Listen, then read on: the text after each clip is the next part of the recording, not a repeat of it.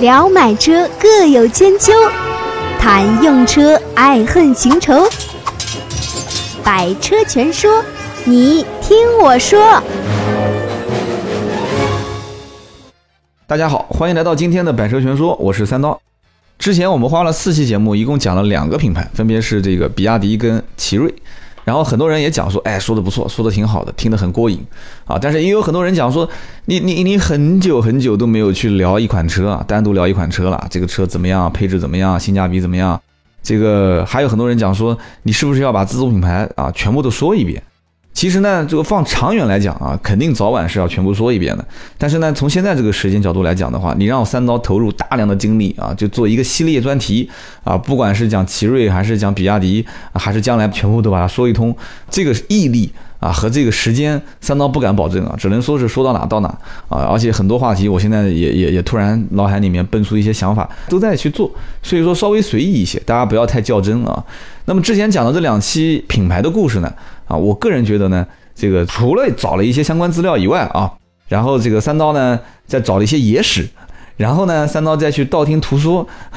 有有一些无法证明的一些东西，啊，揉一揉，搓一搓，啊，我就八卦给大家听，啊，也算是挺能扯的啊。一个品牌扯了两期节目，将近一个多小时，啊，那很多人就讲了说，你连完全服也讲了，啊，就是比亚迪，你连这个尹同耀也讲了，就是奇瑞，你既然不讲一个在国内自主品牌啊，就是号称是最执着的一个人啊，你既然不说，啊，你别急嘛，对不对？这今天这期节目呢，就说了啊，我就决定要说这个人，而且这个人如果说是三刀将来能正式的啊，就是啊有朝一日能采访到这些大佬的话，啊，我最想采访的人之一，其实就是今天我要聊的这个人，啊，这个人是谁呢？这个人叫做李书福啊，大家就知道了。我今天要讲的品牌是什么呢？就是吉利。其实大家有没有发现啊？虽然这段时间我们不聊车，其实我发现我聊品牌，其实比聊车对你们的帮助要大很多。为什么呢？我举个例子，大家就知道了。就好比说你们家门口的这个啊，就是做做小生意的一些老板，对吧？有些老板呢，他是很用心的在做生意啊，就家里面打理的干干净净的，就是店面啊，每天都在擦，每一样东西都放的规规矩矩、整整齐齐的。然后做的每一样东西啊，如果是下面条的还是做馄饨的啊，这这这肯定都是有区别的嘛。人和人之间做生意都是不一样的，他的性格，他对这个生意的期望值啊，将来想做多大，他都是有有有区别的。所以说，你对这个老板了解之后，如果信任他啊，了解他几十年的老邻居了，你对他的产品是基本没有任何质疑的。所以这几天我们在聊这些品牌的时候，大家没有发现，其实你听完之后。哦，原来原来王传福是这么一个性格，就是这些创始人带动了很大的一些品牌的价值啊，就像像互联网创业一样的，就是这家公司的风格其实很大一部分，包括你们现在开的这些车，就产品的风格很大一部分跟这些老大都是有关系的。所以听了王传福的故事啊，听了这个尹同耀的故事之后啊，尹同耀背后其实也有好多人啊，大家我当时节目也都点过了，你今天再听啊。这个品牌可以说就是他们家的车啊！你再听这个品牌的话，你会发现这个品牌真的是印上了太多太多这个人的烙印啊！而这个人只是他的家族四兄弟当中的一个，只是大家都耳熟能详啊！李书福，李书福，其实李书福还有三兄弟，加他一起是四个。其实我从野史上了解，他应该是五个，还有一个姐姐啊，就是五兄妹。所以说这里面好玩的故事特别多。而且李书福这个故事呢，你看啊，你注意听。我之前讲王传福、讲这个尹同耀两两期的时候，这个故事的主线啊，故事竟然还有主线啊，我自己都不敢想象啊。就是说这个，我自己都要笑了。八卦这个故事的过程当中啊，人跟品牌是混在一起的。因为为什么呢？就你注意看啊，其实李书福六三年出生的啊，就也很年轻嘛，到今年也不过才五十多岁。李书福六三年，王传福六六年。尹同耀六二年，就他们都是一个一个时代的人嘛，都是六几年，然后就是九几年的时候，九二九三年就开始发家了嘛。但是李书福的路子更野，你你们仔细再去比较，你去看啊，李书福为什么讲他路子野呢？王传福毕竟对吧，就非常有学识的对吧，电池行业的专家，然后一路做这个电池行业，然后做到全球第二大的电池生产商。就是他不转型做汽车，就是老老实实做电池，依然可以生意做得风风火火的啊。但是他转型做汽车，汽车现在做的其实也很好，对吧？然后你看尹同耀，尹同耀埋头苦干十二年，是是合肥的工业大学学汽车专业，就是科班出身嘛，对吧？十二年埋头苦干啊，一下子站下来，挖走去见奇瑞啊，一直到现在。但是这个李书福的整个经历就完全跟他们不一样。李书福高中都没毕业，就完完整整的是一个浙商的打拼的奋斗的一个过程啊！大家，我强烈建议大家去看，有一部片子叫做《温州一家人》。这个《温州一家人》，我是通宵达旦的看，而且这部片子我准备再看第二遍啊。然后我身边所有看过的人啊，反响都非常好，而且我也认识很多的一些，包括浙商啊，包括浙商的后代啊，我的一些老同事、好基友啊，包括我跟一些这个客户做生意啊，就明显能感觉出来，浙江商人跟啊其他地方的商人都就完全属性不一样啊，对吧？亚洲的犹太人嘛，就是浙江商人啊。所以说今天讲李书福啊，李书福不是温州人，李书福是台州人。所以今天这个故事呢，我们一定得从李书福的前传开始说起，就讲一讲他在造车之前都做了些什么。李书福的家里面一共是四兄弟啊，老大哥叫李书芳啊，老二叫李旭斌，老三叫李书福，老四叫李书通啊。你你没有发现有个什么问题啊？李书芳、李书福、李书通，哎，不对啊，这个老二的名字好像刚才读的不是叫李书斌啊，叫李旭斌，的确是的，老二的名字叫李旭斌，这个旭呢？啊，就伍子胥的胥啊，伍子胥的胥，春秋末年的这个著名的军事家啊，这个 有有有节目有硬伤，一定要提啊，不管是发音标不标准还是什么的，大家一定要提啊。所以说他们是四兄弟，这个四兄弟呢，现在目前在做什么呢？老大哥现在在负责啊，就是台州的当年吉利在造汽车之前曾经造过的摩托车，现在还在啊，现在还在，老大哥在负责。叫李淑芳，老二负责什么呢？老二当时一直是带这个技术团队，啊，这个我不知道现在是不是叫什么，就是我看互联网公司也有这种人，叫 CTO 是吧？还是叫 COO 啊？叫 C 什么 O 的啊？啊，李旭斌现在还在吉利集团啊，汽车跟这个李书福，而且他你听后面的故事就知道了，老二李旭斌跟李书福之间的关系在四兄弟里面走的是最近的。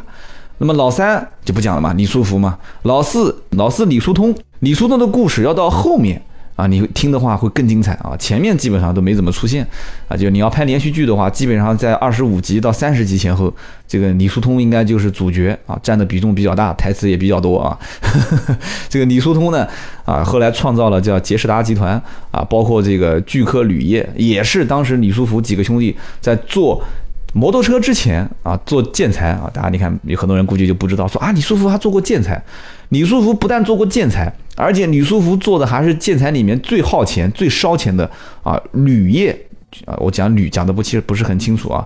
然后现在这个到目前为止这个生意还在啊，还是很挣钱，就是叫巨科铝业，谁来负责呢？就老四来负责，叫李书通啊，曾经也创造过叫杰士达集团啊，现在也在啊。杰士达集团当时也是他从就是吉利集团跳出去啊做的这么一个集团，做什么呢？以前做了一个叫美路牌轿车啊，美路牌轿车估计很多人都没听过啊，就这也是几年两三年之内吧，这个轿车后来销声匿迹了，后来被吉利集团就是。四老四被老三啊 吞并啊收购完了之后打造了一个品牌，哎，这个品牌我估计很多人听过，这个品牌的车长得也当时我第一眼看，我说这不就是吉利吗？换了一个标，我说吉利为什么还要换标呢？我就百思不得其解。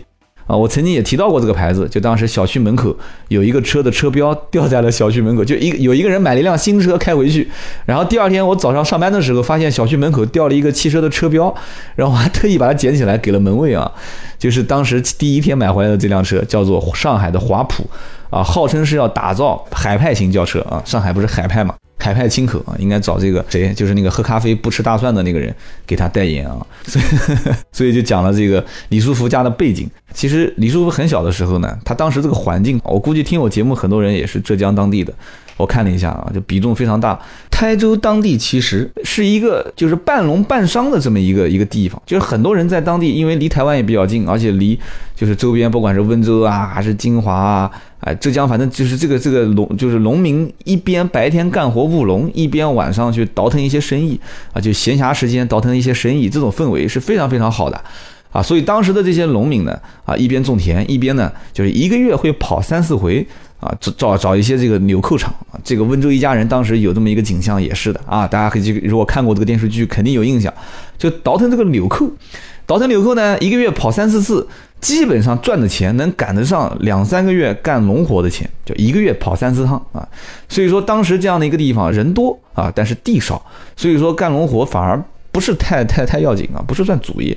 所以说当时李书福在这边啊，就是从小学上初中上高中啊，在台州的路桥中学，高中都没毕业。他为什么没毕业呢？其实他可以毕业啊，就看一些野史，据说李书福当时学习成绩还不错啊，这这个不知道有没有美化啊？就据说成绩成绩还不错，但是因为听说啊，大学毕业之后呢，就找找工作是分配工作，但那个时候不叫找工作，分配完工作之后，一个月能拿多少钱呢？这李书福亲口讲的，说一个月可以拿大概三十多块钱啊，三十二到三十六块钱一个月。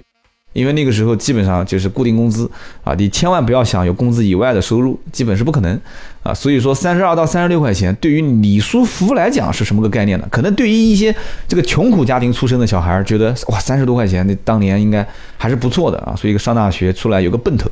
但是李书福当时的零花钱一个月基本上也就是三十块钱左右，所以李书福觉得说我。我现在零花钱一个月就三十多块钱，我毕业以后拿了工资啊，花花几年时间去读书啊，那么苦那么吃力啊，那我何必呢？我我根本就没必要去上 上大学嘛，啊，就直接高中退学不上啊，就问老爸要了一百二十块钱啊，一百二十块钱买了一个海鸥牌照相机，这个买相机做什么呢？啊，就是出去给人照相。你想一想啊，就你听他感觉这个故事好像还蛮简单的。你说你明天跟你老爸讲，你说高中我不上了，就高一刚高一升高二的时候，你说我要买个相机出去给人拍照片，我估计你老爸一个耳光给你打的鼻子直流血啊。但是在当年，他们家就非常开明啊，就同意他退学啊，同意他去拿相机去给人照相啊。所以这个经历呢，当时俗称叫什么呢？叫野照相啊。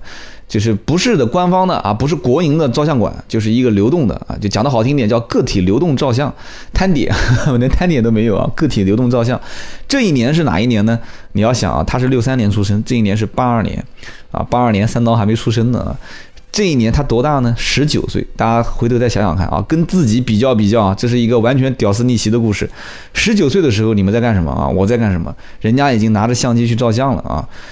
照相呢，还跟人家不一样，因为你你当时当时人也没什么钱，八二年，你说谁会有闲钱出去买照片去去照相呢？对不对？啊，虽然我老爸当时也有一个海鸥牌照相机，现在还在我家里面啊，就就跟当时李书福拿的那张那个相机是一模一样的啊，从照外形外形上来看是一模一样的，就是用手捧着的那种细长条型的，啊，他当时照相呢跟人家不一样啊，他是先给别人照，就你不用给钱。完了之后呢，啊，你留个联系地址啊什么的，然后完了之后我冲出来送到你家，啊，你感觉好呢，啊，你就给钱，你要感觉不好呢，那就不给钱。所以说这种模式，你想想看啊，在那个时候那个年代，哇，我相信胶卷啊，包括冲印各方面的这些费用，应该还是比较。比较巨大的，而且这个李书福当年用的这个模式啊，我觉得现在到目前为止还是叫先尝后买嘛，这种模式要先投入啊，若想取之必先予之啊，就是还是比较通晓这些道理的。所以说当时他是先照相冲出来，觉得好再给钱，所以一下子呢生意还是非常非常不错的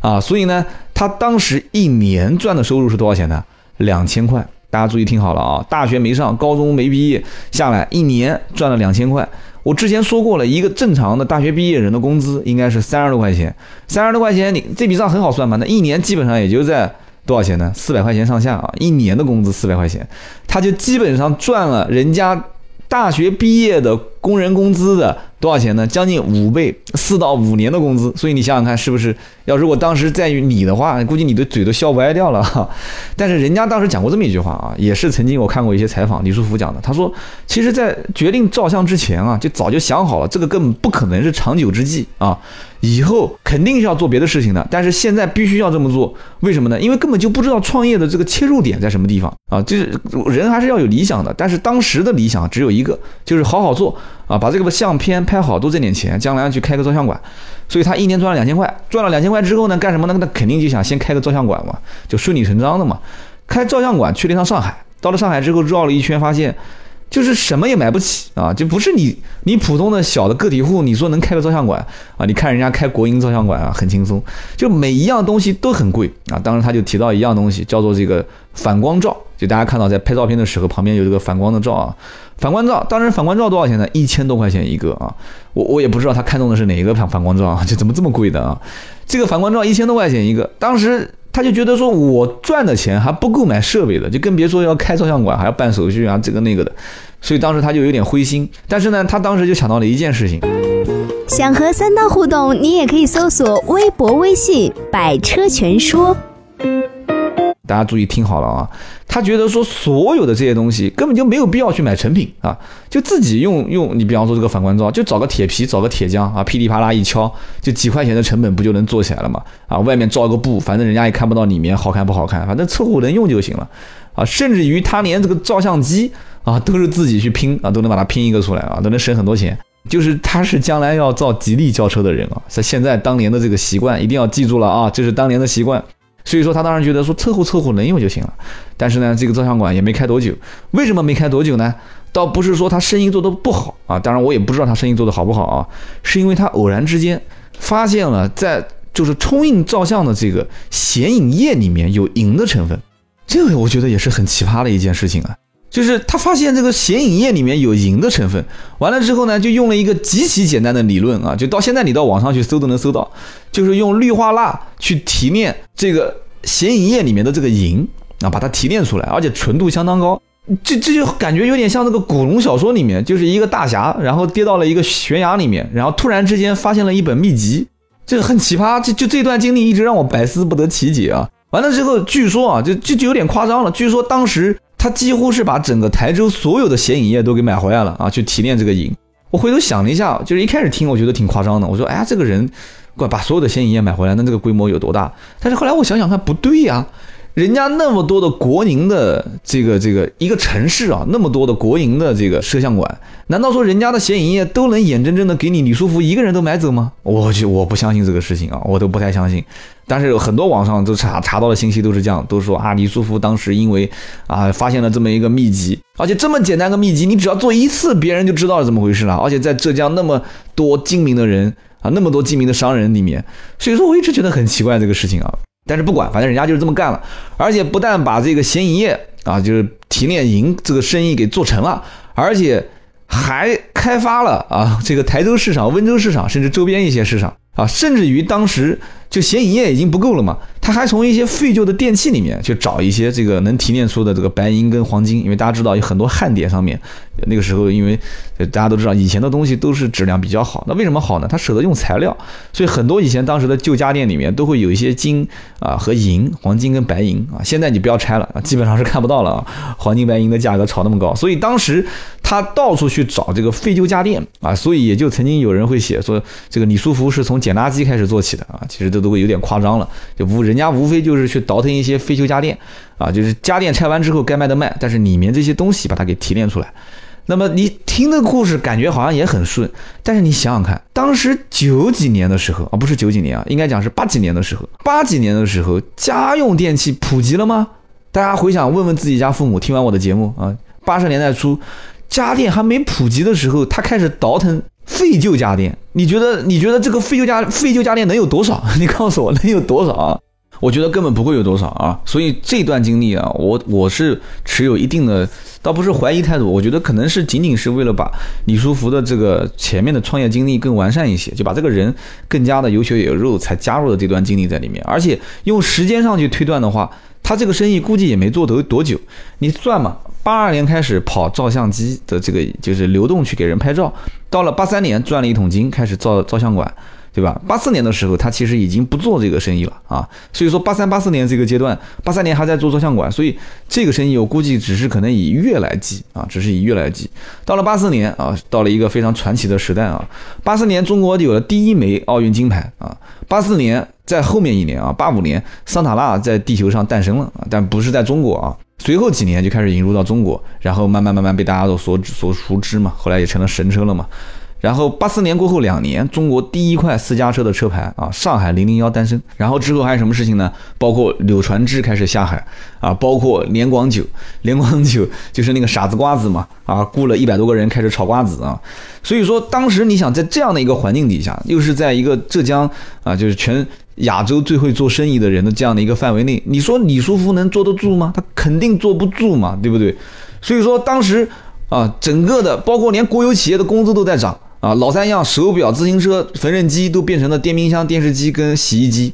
啊，就你你想看，李书福根本就坐不住，所以李书福当时一定要想一个新的生意去做，啊，当时据说就据野史去传，李书福当时做生意之前，就是做下一个生意之前，是遇到了一件什么事情呢？啊，据说是一天下雨，李书福出去就发现这个皮鞋漏水，漏水之后呢，他就回家之后想了想，说：“哎呀，我重新订一双吧。”就大家也知道，这个浙江呢，这个皮鞋厂特别多。以前这个温州皮鞋是吧？就不仅仅是温州了，就浙江的皮鞋厂特别多，所以人家去是到商店里面去买皮鞋。你看人家李书福就不一样，人家李书福是到车皮鞋厂去订皮鞋，所以就去了。我估计可能离他家也比较近。去了之后，无意之中就发现有四个工人啊，他不在造皮鞋，他在造什么呢？他在造一个异形的一个铁皮。他就跟这个人聊天，他说：“哎，哥们儿，这个你你造的这是什么东西啊？”这几个人可能当时讲到李书福，我还得说这个人的面相，就是你大家仔细看啊，你你千万别看照片，你得看李书福的采访，你看他的这个个人讲话的那个神态，就李书福的面相就特别的和善，就是就给人一看就是很喜庆，就笑眯眯的，两个眼睛也不是很大。啊，然后这个中间的眉心很宽，就他这个人啊，心胸特别宽广。就是我虽然没跟他交，就是打过交道啊，但是他肯定是认定的事情相当自信啊。就是你不你不认可他，他可能就不会再跟你去继续合作下去或者怎样。但是他心胸还是比较宽广，就是钱去了。流掉了，或者是没有了，你骗了我了，他不会跟你太计较啊，或者怎样怎样。就是我感觉这种人在我们身边从小就有很多很多类似的，啊，就有点像这个蜡笔小新里面的那个一直拖着鼻子的那个傻呵呵的那个叫什么蓝啊，叫什么什么蓝啊，就有点像这种角色啊，就你感觉他很傻，但是过了几十年之后，发现全班同学当中混得最好的就是这个人。所以李书福当时跟这几个砸铁皮的兄弟在一起就聊天。啊，这几个人估计一看这个人傻乎乎的啊，长得这个样子呆呆的，也不是什么样的，就就就随便跟他聊啊，就是说我们造的这个东西呢，啊，就是电冰箱上的一个元器件。你注意听刚刚我前面讲的一个细节啊，当年的老老三样啊，手表、自行车和缝纫机，就是你结婚提亲一定要去干这三件事情嘛，就男方家有没有这三样东西啊？后来更换成了电视、冰箱跟洗衣机，所以电冰箱在当时是一个。啊，可以讲说是供不应求的产品啊，就是非常非常挣钱的东西。所以这帮人不造皮鞋，造电冰箱元器件，就是因为你只要造出来就有人要啊。这个我们也插一句话，大家仔细想想看啊，手表、自行车和缝纫机，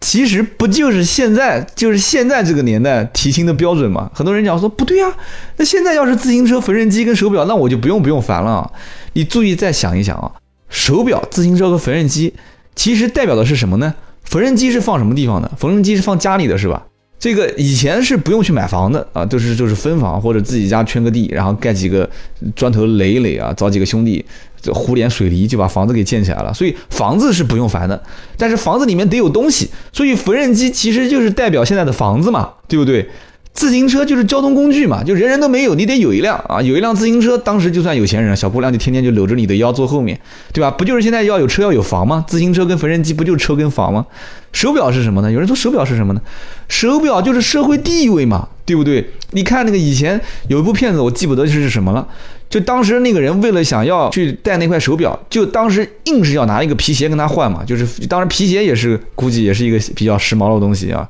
新皮鞋跟他换手表，手表就是生活地位。你在工人阶级当中，你带块手表出去，那真的是来太，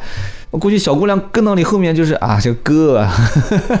所以就是社会地位，就你做什么工作的啊，有没有社会地位，有没有车，有没有房啊，这扯得有点远了。所以当时李书福呢，就看到了这帮人在打造这个异形的铁皮啊，后来才知道哦，原来是给这个啊冰箱厂是提供啊干私活，给他们去提供一些原原材料。他就发现这个东西很挣钱，他发现很挣钱之后怎么办呢？啊，就就干脆就不干了，就就是什么闲营业，什么什么提炼金子银子就不干了。我估计也没干多久。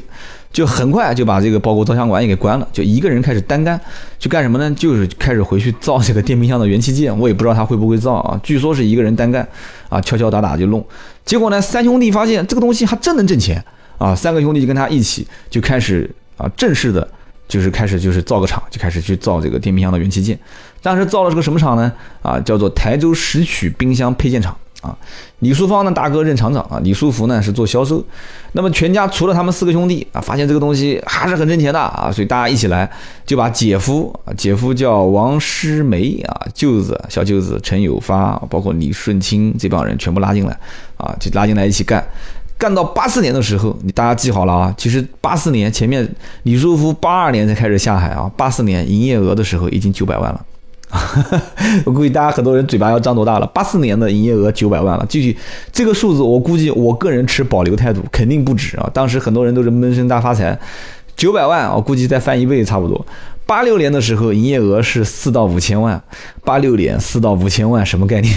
要买多少房？在当地实际上已经小有名气了啊。然后再后来啊，后来就是开始啊去做叫做蒸发器。估计很多人都知道，以前这个老式电冰箱背后有那种东西啊，叫蒸发器，而且他当时看得非常准。当时的冰箱从单门啊变成了双门冰箱，所以这个蒸发器的技术相对来讲会变得比较苛刻，而且很多人做不出。他当时也是到上海请专家，然后请了专家之后，然后开始他独门技术啊，独门技艺，很下很就很快就一下就把市场给给打通了啊，一下就窜红，很多的人也愿意跟他合作。所以当时他做这个电冰箱的元器件。已经挣了很多钱的时候，八七年啊，就是八六年、八七年，他当时想做什么呢？想不做元器件了，干脆就开始做冰箱。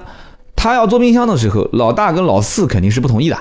啊，就是觉得这个东西是有风险的。现在做做的这个挺好的嘛，就所以说你要看，就李书福是那种就是根本不会安于现状的，就一定要往前冲。那老大哥跟老四，就大哥跟老四，就老八子，就两个人就是相对比较保守，就觉得这个钱挣的真的，打那个时候估计他们也没见过那么多钱。所以说不愿意去做冰箱，只有老二，就刚刚讲的这个叫李旭斌跟李书福啊，就他说我是站在你这边的，我们俩一起出来单干。所以这两个人后来出来去做冰箱，就建了一个冰箱厂啊，叫黄岩。一开始还不叫冰箱厂，只是也是做冰箱冰箱的零部件啊，叫黄岩县制冷配件厂，黄岩啊，浙江黄岩。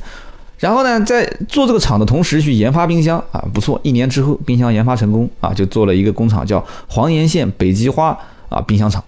叫北极花牌冰箱啊，到了八八年的时候，几个兄弟发现，哇，这个造冰箱还是挣钱的 啊，就呼啦一下又回来了啊，跟他们一起造冰箱。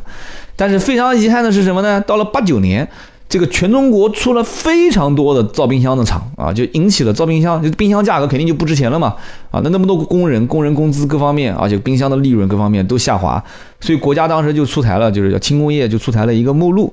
啊，你看，我们经常提到目录啊，就这个目录里面指定的厂家是可以生产冰箱的啊，非目录内的这个企业就不可以生产。所以八九年一个目录一下来，这个李书福的冰箱厂直接就倒掉了啊。其实他当年也不会变通，因为大家后来知道这个就有有一个叫科隆啊，科隆电器啊，科隆空调。啊，当时就是挂靠啊，是挂靠的一个什么机械部。然后呢，当时其实这个他其实已经当时跟一个老牌的国营厂，就叫红星，青岛的红星是一起生产冰箱的。他完全可以做红星的一个分厂，变通一下，这个公司就不会倒了。那说明说不定现在的冰箱 就是家电，可能李书福又是一个老大了。所以说，想这个人是。什么地方什么地方都有机会，将来都有可能从老大，就这个地方就差一点点变成冰箱老大。你妈再往后听，他很多行业差一点点都能变成老大啊。所以说当时呢，他就把这个冰箱厂给关了。关了之后干什么呢？就是八九年了嘛，就和兄弟几个就各自去干各自的事情了。据说老大去干那个什么什么工艺品厂，然后老三老四都各自干各自的啊。老二跟老四，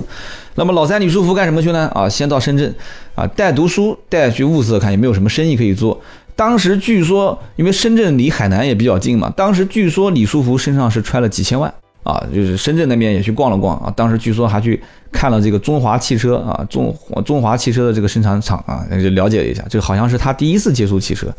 到了海南去炒房地产啊，大家可以去翻一翻当年的这个历史啊，八九年前后去海南炒房地产的人特别多啊。结果呢，呼啦一下亏了几千万，具体怎么亏的，网上我没找到相关细节啊。但是我相信，我找一些当地人跟我聊天，肯定能扒出很多细节。亏了几千万之后啊，他自己总结，他觉得说自己啊，还是只适合做实业啊，不适合做这些虚头巴脑的东西啊。所以说投资失败啊，投资失败之后呢，就是用当年的话讲，叫炒房炒成了房东啊，炒股炒成了股东。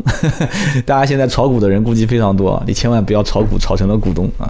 所以一转眼到九零年。九零年，他在深圳念书啊，炒楼不是失败了吗？他忽然之间又发现一个商机啊，就很奇怪。他发现什么商机呢？他发现就他当时跟几个兄弟就在一起读书，估计可能也是半工半读，就大家在一起呢，要装修宿舍啊。你看，你看，你读书的时候就没有想到装修宿舍，人家李书福装修宿舍，装修宿舍得买建材，所以他当时就买建材的时候，发现有一种叫镁铝曲板。啊，这样一个东西啊，其实现在就应该就算是型材了啊，就是后来也是确实转型被这个型材给给替代掉了。当时叫美女曲板，这个美女曲板呢，当时是台湾生产啊，所以在当地卖的非常非常贵。他忽然之间发现，就这个生意可以做啊，对不对？而且他也不知道从什么渠道了解到的，就是当时卖两百二十块钱一张，两百二十块钱一张的美女曲板。你要知道，就是九零年啊，两零零五年，十五年之后只卖十块钱一张。你由此可见当时这个东西的利润有多高啊！所以当时九零年这学也不上了，就他根本我估计也不是个上学的人。九零年之后啊，九零年五月四号。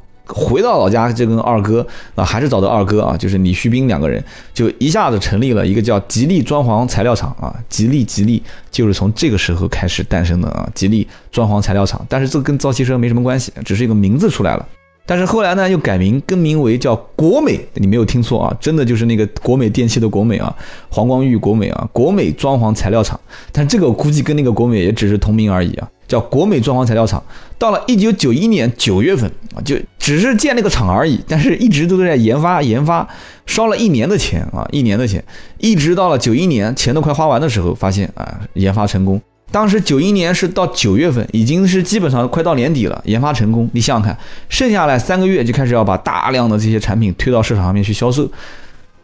大家估计猜不到啊，应该要猜，我也不想给你们猜了。他倒是当当就当那一年干了三个月啊，就是研发成功之后去卖，卖了多少钱？八百多万的营业额。紧跟到九二年七千多万，九三年一点五个亿，然后据说一直到了二零零一年，已经基本上是快要奔四个亿了啊。所以说至今，就我前面提到的老四嘛，就李叔通的巨科铝业，就至今为止这个生意其实还在做。所以由此可见，你想想看这个。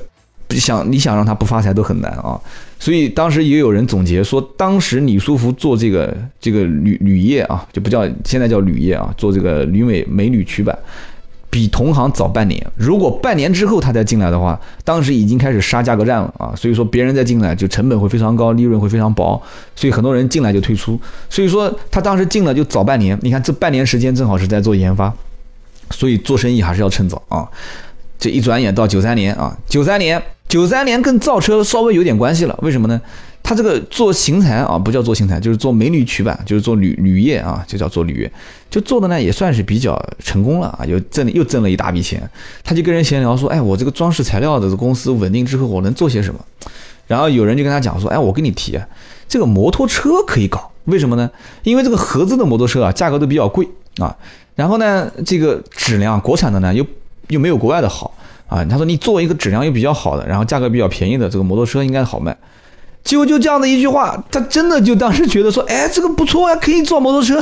真的就造摩托车了啊。但是呢，很多人也劝他，老大哥估计也是老大哥老四劝他说，啊，你你千万千万别。这个辛辛苦苦几十年啊，一夜回到解放前啊，也是当时有一句古话啊，顺口溜叫“千年砍柴一日烧”啊，你千万不要千年砍柴一日烧。所以说他要做摩托车，但是呢，这个人比较固执啊，成功的人都比较固执。他当时就跑了一趟四川啊，去了解了一下四川的摩托厂。结果发现呢，这个四川的摩托厂的老大就非常鄙视他啊，嘲笑他。他当时还想造什么呢？想造摩托车上面的一个零部件，叫轮毂啊。轮毂大家都知道啊，轮毂当时是利润非常高，但是难度就制造难度非常大的啊。对方说你就不要跟我开玩笑了，你该哪边凉快哪边凉快去吧啊。包括他后来造车也遇到过这样的经历。但是其实摩托车在当时是。确实是已经呈现了一个苗头，是非常非常热销的产品啊！九三年的时候，为什么呢？啊，首先我老爸也是当时特别喜欢玩摩托车啊，但是他不做生意。其实当时因为第一个摩托车适合短途运输啊，就是短途的运输啊。你到现在为止，你如果说要是驮两条轮胎，你要是喊一个轿车，成本肯定很高。你就是喊个马自达，成本也很高。但是摩托车就很方便，摩托车可以挂在两旁边啊，所以在很多地方，你看就是运一些